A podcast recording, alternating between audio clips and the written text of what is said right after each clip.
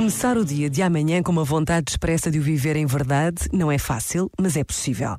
Não é fácil porque não sabemos quando e como vamos ser confrontados com o dilema de responder com verdade a uma pergunta ocasional, a um amigo ou não, a uma situação imprevista. Não é fácil, mas é possível. Ser cristão também passa por aqui, pela vontade expressa de sermos verdadeiros em palavras e ações. Por vezes, basta a pausa de um minuto para reconhecermos a importância da verdade na vida pessoal de cada um de nós mas também na construção de um mundo mais justo. E Deus conta conosco.